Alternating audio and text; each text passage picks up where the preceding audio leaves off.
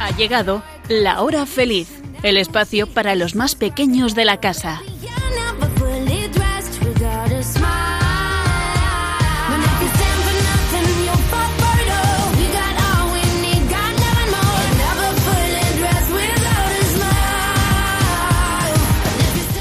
Buenas tardes, amiguitos. Bueno, ya estamos aquí con vosotros un jueves más y comenzando un nuevo mes, que además es muy especial porque recordamos a los santos, personas como nosotros que supieron ser grandes amigos de Jesús y que se esforzaron en hacer lo que Él nos enseñó amar a Dios sobre todas las cosas y al prójimo como a nosotros mismos. Bueno, tengo aquí una vez más a mis maravillosas colaboradoras. Muy buenas tardes, Elena, Blanca, Nuria y Sonia. ¿Qué tal estáis? Genial. Muy bien. Muy bien. Muy bien. Estupendo. Bueno, oye, ¿y para vosotras cuáles son vuestros santos favoritos?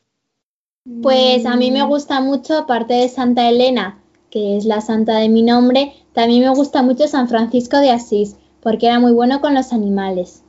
Pues a mí me gusta mucho San Patricio, porque me gustaba la manera que explicaba lo de las hojas de los tréboles. A mí a San Juan Bosco porque siempre estaba con los niños y les enseñaba jugando. Pues a mí la verdad es que me gustaba, bueno, me gusta mucho Santo Domingo Sabio, porque era, siendo un niño, él ya era muy generoso y era, me parece muy bonito todo lo que hacía. Qué bien. Bueno, ¿y vosotros, amiguitos de la hora feliz, qué? ¿Tenéis algún santo favorito? Bueno, pues nos lo podéis eh, contar si nos escribís al email lahorafeliz2 arroba. Lo repito, lahorafeliz2 arroba radiomaria.es. Bueno, a lo largo del programa también lo repetiremos. Y vamos ya con el sumario del programa que va a ser muy interesante.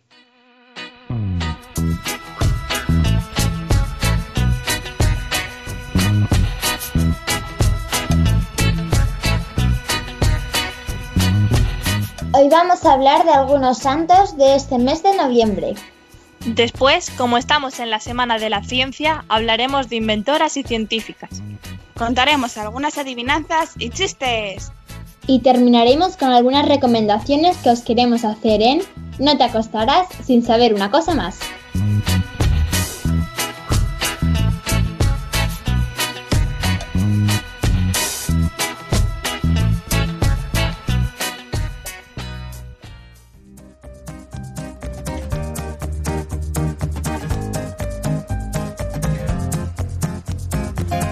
Para volar al cielo necesitamos dos alas, oración y comunión. Don Bosco.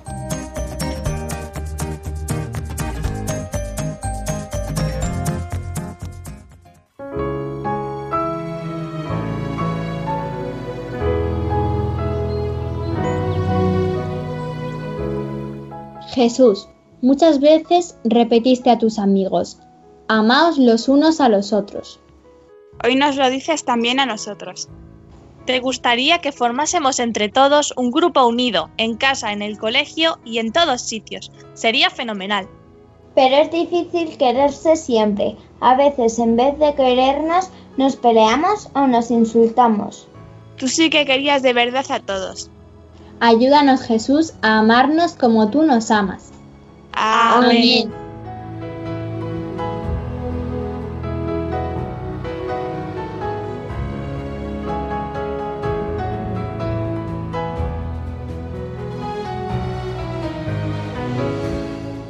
Ayúdanos, Jesús, a amarnos como tú nos amas.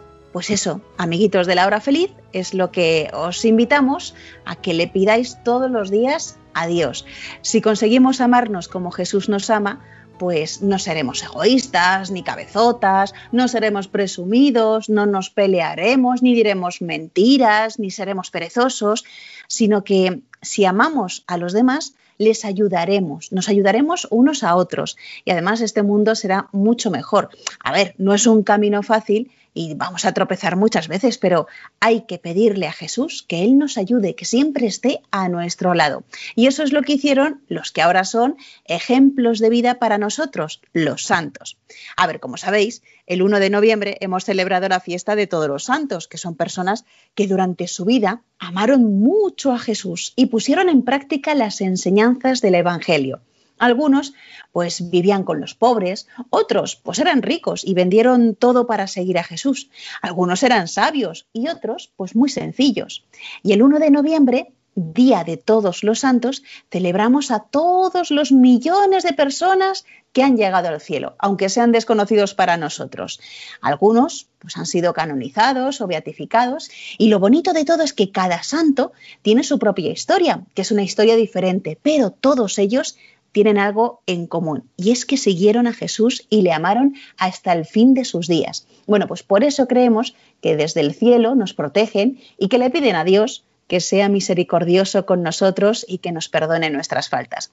Y nosotros, amiguitos, pues también podemos ser santos, claro que sí. Tenemos eso sí que esforzarnos, esforzarnos en hacer lo que Él nos enseñó, que es amar a Dios y al prójimo como a nosotros mismos. Recordad, amiguitos, eh, son personas normales, normales como tú y como yo, sí, sí. Mira, el mismo San Agustín, que ahora es doctor de la Iglesia, digamos que estuvo un poquito perdido antes de comenzar esa vida que, ahora todos conocemos. Eh, los santos eran y son pues de carne y hueso y, tenían y tienen las mismas preocupaciones, los mismos problemas, las mismas luchas que nosotros.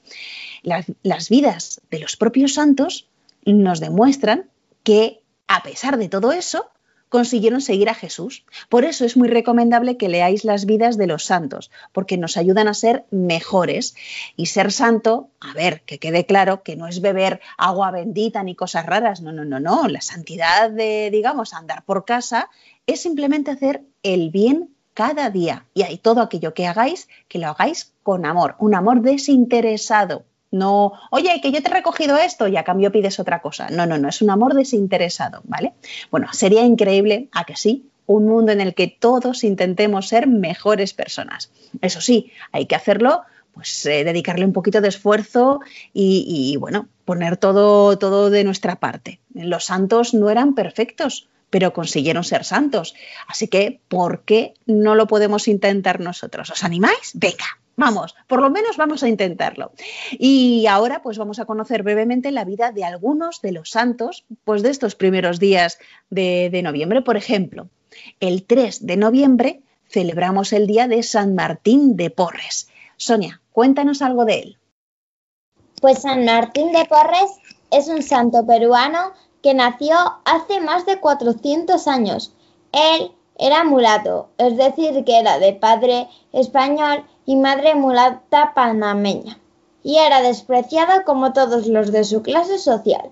Era inteligente, trabajó como barbero y aprendió conocimientos de medicina. A los 15 años pidió ser admitido en el convento de los dominicos del Rosario, en Lima, que es la capital de Perú. Hizo los trabajos más humildes de la comunidad, como barrer y limpiar, por eso se le conoce con el nombre de Fray Escoba y se le representa con una escoba entre las manos. Atendía a muchos pobres y enfermos de la ciudad y le querían muchísimo. Hizo algunos milagros y tenía el don de la bilocación, que es estar en dos sitios al mismo tiempo. Era muy amable con los animales y se decía que era capaz de hacer comer del mismo plato a un gato, un perro y varios ratones cuando murió, toda la ciudad acudió a su entierro. Bueno, todo un ejemplo de vida y además es mi santo favorito. Bueno, pero también el 3 de noviembre la iglesia celebra al beato Manuel Lozano Garrido, que es más conocido como Lolo. Él fue periodista y escritor y vivió intensamente su fe a pesar de todos los problemas de salud. ¿Qué nos puedes contar de él, Elena? Pues sí, como has dicho, fue periodista y escritor y nació en el 1920 en, Linares, que está en Jaén. Le encantaba el deporte y la naturaleza. Fue joven de acción católica, pero por problemas de salud estuvo en silla de ruedas durante más de 28 años y además se quedó ciego durante sus últimos nueve años. Fue un cristiano que se tomó muy en serio el Evangelio y a pesar de todos los dolores que tenía, irradiaba alegría y tenía una sonrisa permanente. A través de sus escritos, animaba a los jóvenes a amar a la Virgen María y al Señor en la Eucaristía. Cuando aún podía mover algo los dedos, le regalaron una máquina de escribir. ¿Sabéis lo primero que escribió en ella? Señor, gracias. La primera palabra, tu nombre. Que seas siempre la fuerza y el alma de esta máquina. Que tu luz y tu transparencia estén siempre en la mente y en el corazón de todos los que trabajan en ella, para que lo que se haga sea noble, limpio y esperanzador. Hasta su casa llegaban personas de toda clase social y condición, intelectuales y trabajadores, sacerdotes y enfermos, pero sobre todo eran jóvenes los que más frecuentaban su amistad. Para ellos tenía Lolo una sensibilidad especial. Era para ellos el amigo siempre alegre, el comunicador de alegría. Fijaros, otro ejemplo de vida. Y gracias a su amor a Jesús y a la Virgen María, pues supo vivir con alegría su enfermedad, que eso no es nada fácil. Y además era un rayo de luz para los demás. Bueno, y ayer miércoles, 4 de noviembre, pues recordamos a San Carlos Borromeo, un santo que se tomó muy en serio las palabras de Jesús y decía, quien ahorra su vida la pierde, pero el que gasta su vida por mí la ganará. Cuando quieras, Nuria. San Carlos Borromeo era de una familia muy rica, que nació el siglo XVI, hace más de 480 años. Cuando murió su hermano mayor, él renunció a sus riquezas, fue ordenado sacerdote y llegó a ser arzobispo de Milán, en Italia. Fue un gran obispo que atendía a todos. Aun siendo noble y rico, vivía cerca del pueblo, privándose de lujos. Por eso se llamó Padre de los Pobres. Era muy humilde y muy comprensivo con los necesitados. Con sus compañeros era muy atento y amable, pero exigente, y consigo mismo era mucho más exigente. Sufrió un atentado mientras rezaba en su capilla, pero salió ileso y perdonó a su agresor. Fundó seminarios para formar sacerdotes bien preparados. Murió joven y pobre, pero había ayudado a muchas personas. Fijaros, esta es la vida de San Carlos de Borromeo. A ver, unas pinceladas que estamos dando, pero lo mejor es que si podáis, pues que lo leáis eh, con más detenimiento, ¿vale? Que lo leáis con vuestros papás. Y ya por último, Blanca, que nos vas a hablar de la santa de hoy, de este 5 de noviembre, Santa Ángela de la Cruz. Ella nació en Sevilla en 1846, hace 174 años. A los 19 años quiso entrar en el convento de Carmelitas Descalzas, pero no pudo. Cuatro años después, lo hizo en la congregación de las Hijas de la Caridad de San Vicente de Paul. Allí trabajó en los hospitales hasta que por problemas de salud tuvo que retirarse. A los 27 años, tuvo una visión que definió su carisma en la Iglesia, ofrecerse como víctima uniéndose a la cruz de Jesús por la salvación de sus hermanos los pobres. Así luego nació la Compañía de la Cruz, en 1875, con muy pocos recursos, comenzó a tomar forma su proyecto y encontró a tres compañeras que fueron fundamentales para la fundación. Se dedicaron a la asistencia material y espiritual de los pobres, enfermos, necesitados y niños huérfanos o sin hogar. Al poco tiempo aumentó el número de miembros y su obra fue extendiéndose rápidamente. Como veis, amiguitos de la hora feliz, pues conocer un poco la vida de los santos es apasionante y también nos ayuda a ver cómo ellos, que tuvieron dificultades, los superaron y consiguieron ser santos siguiendo siempre, siempre a Jesús. No lo olvidéis. En el colegio me esforzaré por cumplir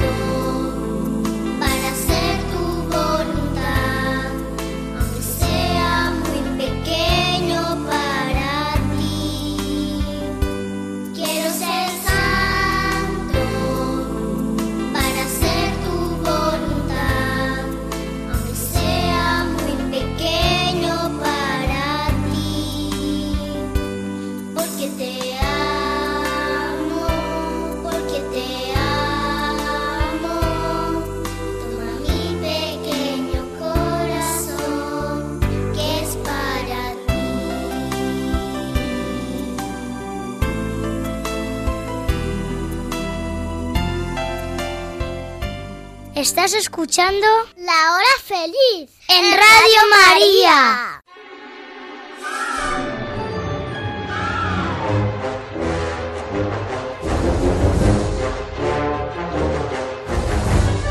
Menuda ciencia.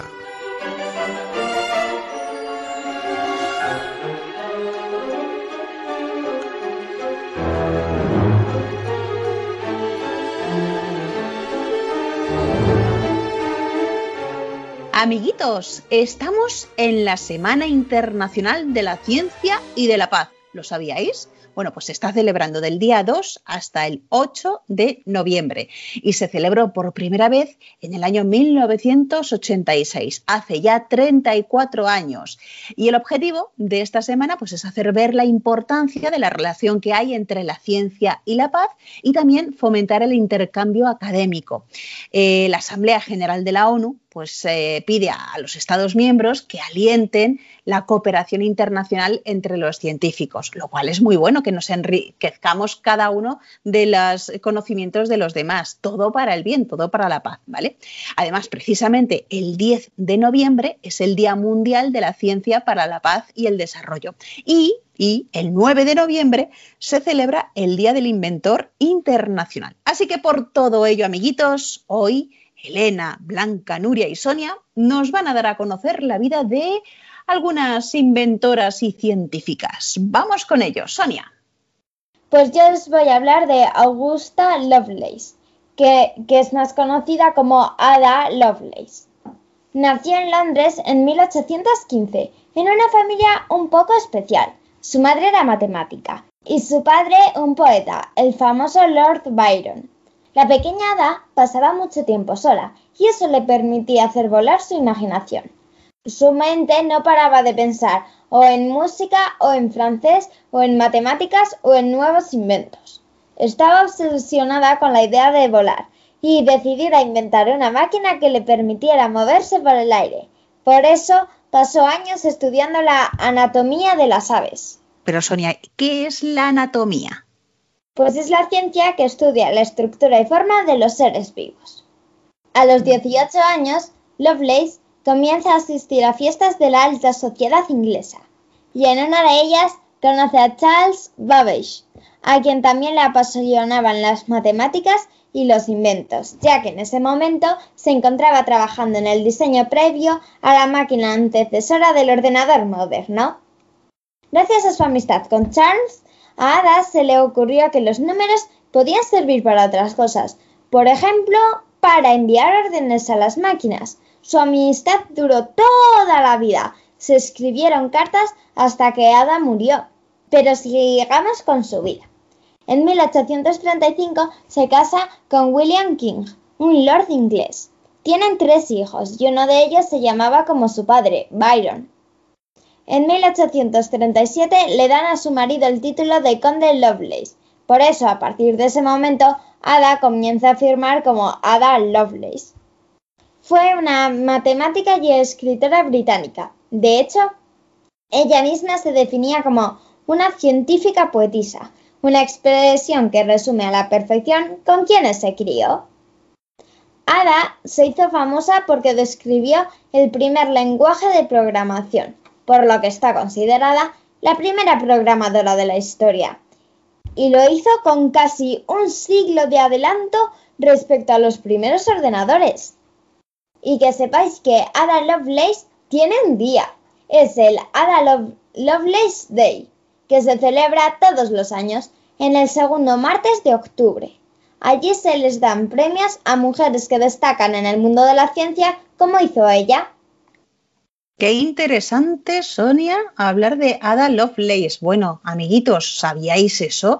¿Qué es la que hizo el primer lenguaje de programación? Hay que ver, ¿eh? Madre mía. Bueno, pues vamos a conocer a más inventoras y científicas. Y esta vez nos lo cuenta Nuria. Bueno, yo voy a hablar de la inventora del libro electrónico, de Ángela Ruiz Robles. Ángela nació en Villamanín, el León en 1895 y tuvo tres hijas. Cuando Ángela era una niña, ir a la escuela era una tortura. Ella soñaba con un mundo en el que aprender fuera una diversión y los niños estudiaran felices y por eso se hizo inventora y maestra. Ella como maestra de niños por la mañana y de padres por la tarde. 60 años antes de que saliera la primera tablet, Ángela inventó un asombroso libro mecánico que se podía leer en vertical y en horizontal. Además, la superficie se podía iluminar para leer en la oscuridad y tenía una pantalla donde era posible escribir y dibujar. Cuando ponías un dedo en ella, ese punto se iluminaba y se abría otra información y para que las personas con dificultades de visión pudieran leerlo, incorporó una lente de aumento. El aparato tenía forma de maletín y en los laterales se podían intercambiar bobinas con diferentes asignaturas. En el libro mecánico todas las asignaturas estaban incluidas, para que los niños no tuvieran las mochilas llenas de libros. Además, los contenidos que se quedaban antiguos se podrían actualizar y todo lo consiguió Ángela utilizando la tecnología de su tiempo, gomas elásticas, plástico y electricidad. Gracias a Ángela, estudiar en su época nunca fue tan divertido y gracias a la gente creativa, soñadora y tenaz, el mundo es tal y como lo conocemos. Muy bien dicho, Nuria, di que sí. Pues ya sabéis, amiguitos, cuando alguien tiene una idea y quiere mejorar algo, pues algún aspecto de la vida, pues se pone ahí a darle vueltas a la cabeza y fijaros lo que se puede hacer. Vamos con Blanca. Margarita Salas inició el desarrollo de la biología molecular en España. Nació en noviembre de 1938 en Asturias. Sus padres siempre tuvieron muy claro que sus tres hijos tenían que hacer una carrera universitaria y las hermanas no sufrieron ningún tipo de discriminación respecto a su hermano. Margarita entró en un colegio de monjas a los tres años y prosiguió allí sus estudios hasta finalizar los seis años de bachiller.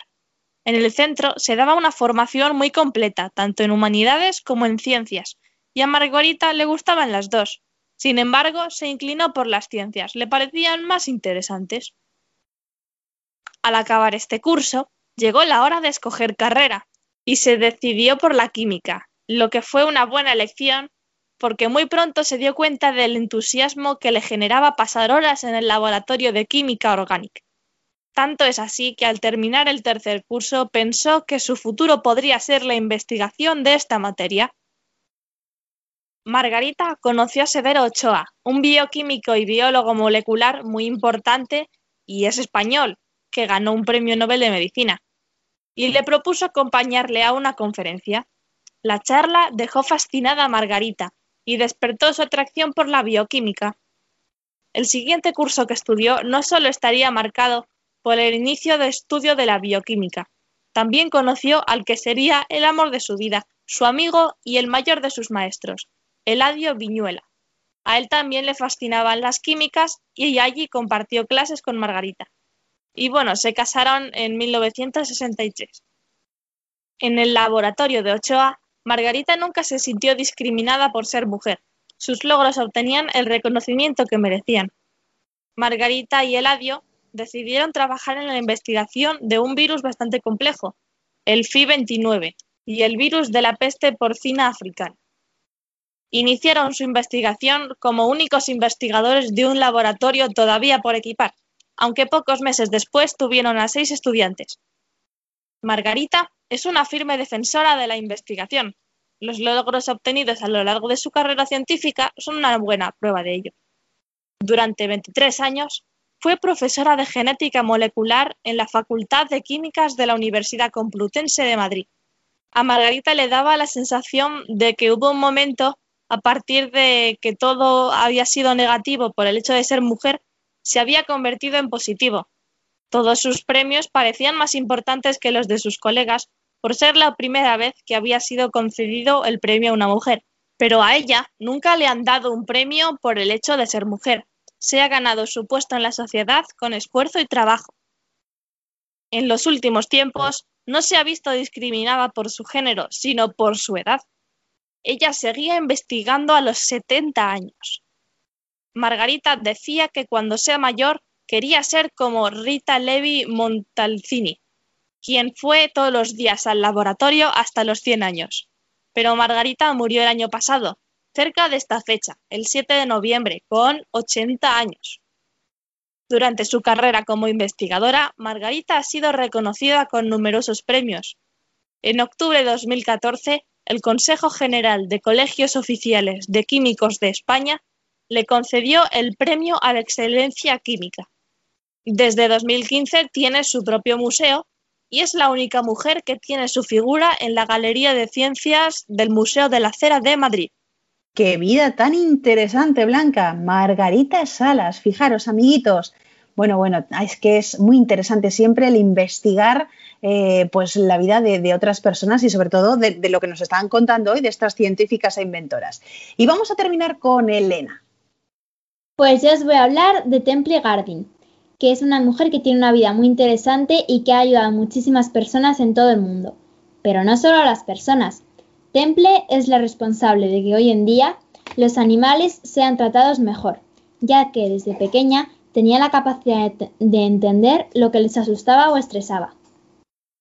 Cuando tenía tres años le costaba mucho comunicarse y hacer amigos, por lo que los médicos le diagnosticaron un grave daño cerebral, que luego acabó siendo autismo. Lo normal en su época era internar a las personas autistas en un hospital o en un psiquiátrico, pero la madre de Temple le llevó a la granja de sus tíos, en Arizona. Allí observó día a día el comportamiento de los animales y vio que durante los controles veterinarios los animales se metían en una máquina que los abrazaba para relajarles y tranquilizarles.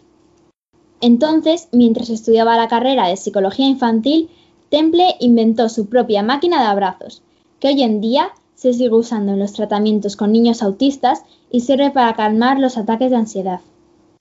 Hoy en día es profesora de niños y jóvenes y afirma que todos, absolutamente todos los estudiantes, están hechos para la ciencia. Pero como ella dice, la ciencia abarca multitud de campos y la ciencia también necesita artistas y gente creativa para mejorar y progresar. También se dedica a mejorar las condiciones de vida de los animales y a enseñar a los ganaderos cómo tienen que tratarlos. Ha publicado varios libros sobre los derechos animales y sobre los trastornos del espectro autista. Además, en 2010 se estrenó una película sobre su vida y desde 2012 es parte del Salón de la Fama de Mujeres Destacadas de Colorado. Bueno, amiguitos, ¿qué os parecen estos ejemplos de inventoras y científicas? Hemos hablado de Ada Lovelace, que, que es, digamos, la madre de la programación informática, eh, Nuria nos ha hablado de Ángela Robles como la precursora de ebook. Luego Blanca nos ha hablado de Margarita Salas, esta española eh, pues famosa aquí por ser bióloga molecular, bueno, en todo el mundo.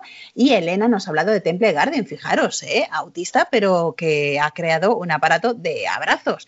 Como veis, eh, aquel que quiera y puede, con un poco de creatividad y, poniendo todo el empeño, puede conseguir también hacer cosas buenas que pueden servir para los demás y para mejorar pues, nuestra vida. Así que ánimo, amiguitos, y sobre todo en esta semana internacional de la ciencia y de la paz, os invito también a que investiguéis pues, más personas, porque es muy curioso el conocer cómo, hay muchas personas que han sido los precursores de aparatos que ahora tenemos.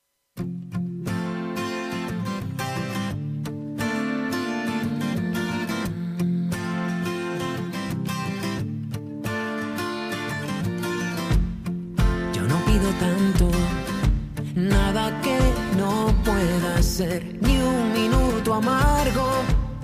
Con quien no quiera querer algo de luz a este desconcierto, párame tú que al pedir me pierdo luego ya no vuelo bien.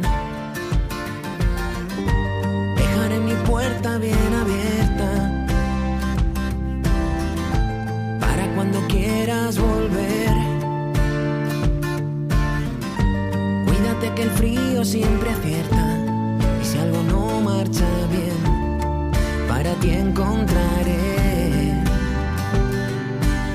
nave espacial que nos lleve lejos no existan miedos ni soledad. Toma mi presente, mi futuro incierto y que el mundo nos recuerde por soñar despiertos. Que navegue siempre hacia mar abierto y si alguna vez te pierdes solo mira adentro.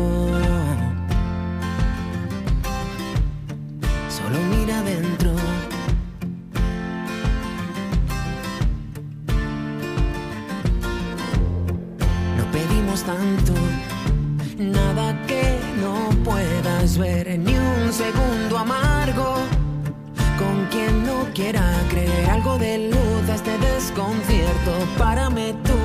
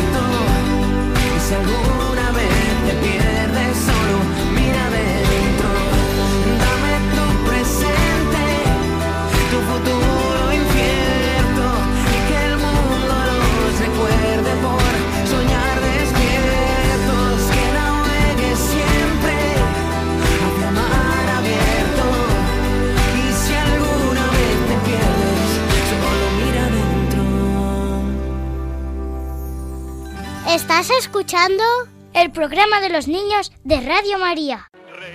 no más hasta reventar. A mí reír me gusta sin descansar. Chistenanzas. Humor me da el más y más reír. No tiene ninguna gracia. Buen humor,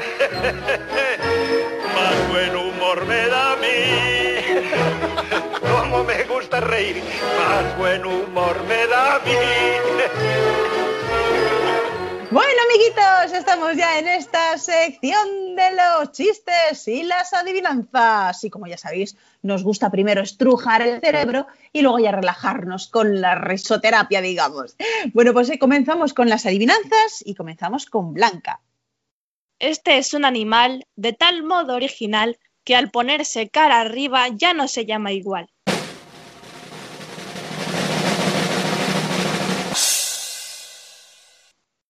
¿El escarabajo? Sí.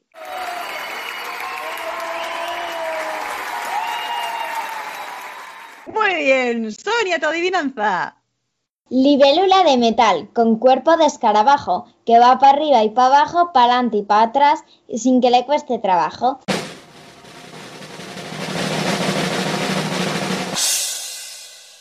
¿El avión? No, ¿Un coche? No, Un dron. no. ¿Un helicóptero? Sí.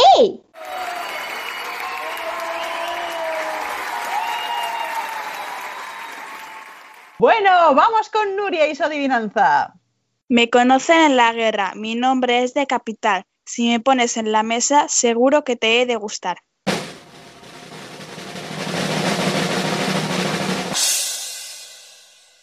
Tomate, No, pero eso sí, también rojo y eso.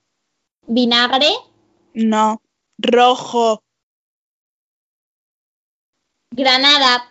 Sí.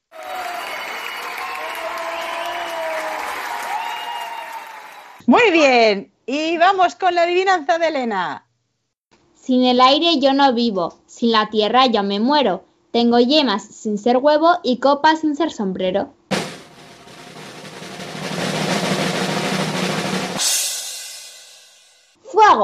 No. ¿El árbol? Sí.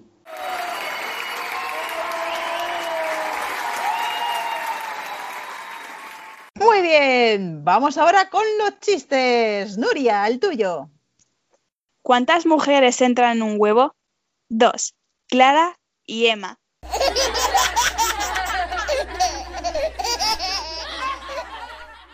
Sonia, tu chiste. Una niña pequeña le dice a su hermano, ¿sabes qué hicieron con Julio César después de matarlo? Dame un segundo y te lo digo. El hermano coge todos sus libros de historia y busca, pero no encuentra nada. Luego se va corriendo a la biblioteca y busca, pero tampoco encuentra nada. Al cabo de tres horas, llega a su casa y le dice a su hermana, a ver, Paulita, ¿qué hicieron con Julio César? Y la niña le dice, lo sirvieron con ensalada.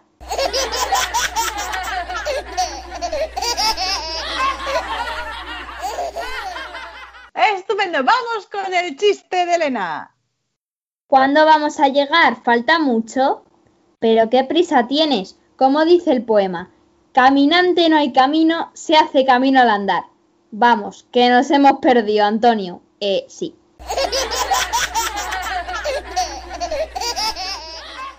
Y terminamos con Blanca. Una señora estaba en un avión y al ver que había una tormenta se asustó mucho y le preguntó al capitán, Oye, ¿y qué pasa si le cae un rayo al cuarto motor?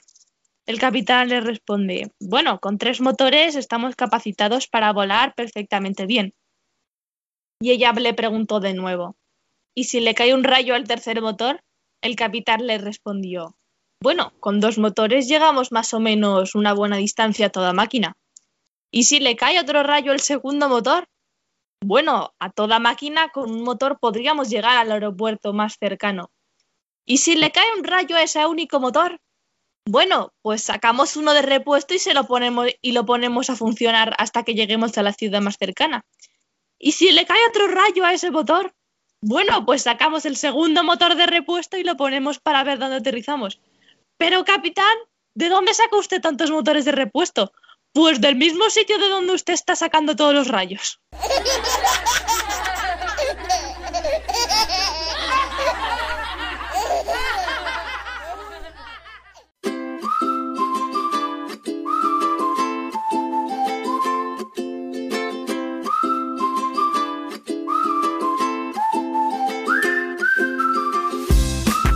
Te acostarás sin saber una cosa más.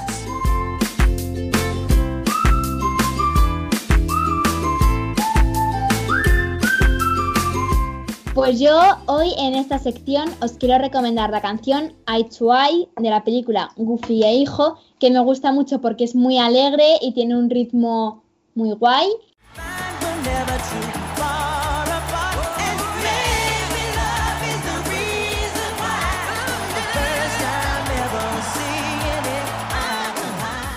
También, aparte de la original, en YouTube podéis ver muchas más versiones que se han hecho de la canción y que también están muy bien.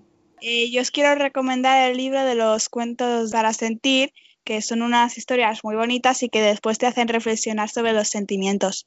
La autora es Begoña Ibarrola. Vale, pues yo tengo un dato curioso para vosotros. A vosotros los elefantes os parece un animal bastante grande, ¿no? Bueno, pues que sepáis que un elefante pesa lo mismo que la lengua de la ballena azul.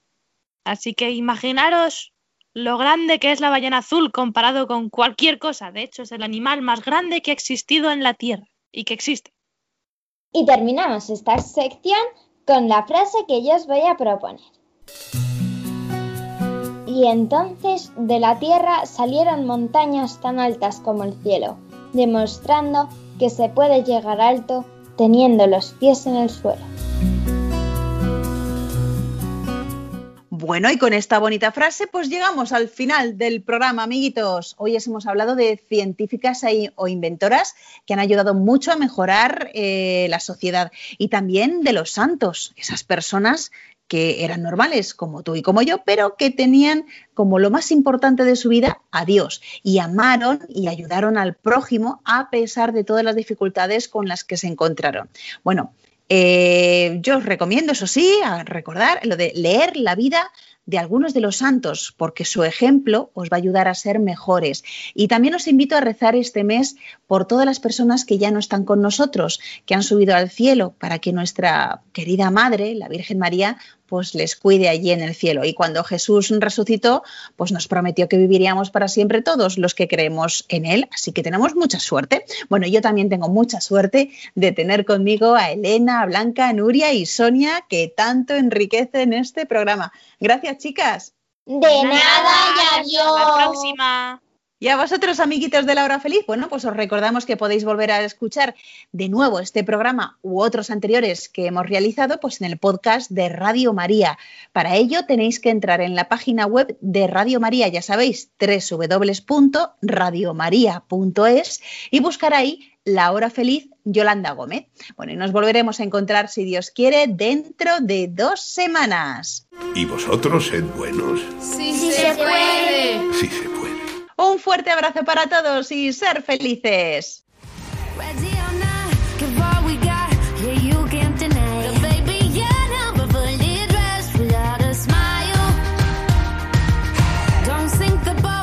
Así concluye La Hora Feliz, el espacio para los más pequeños de la casa.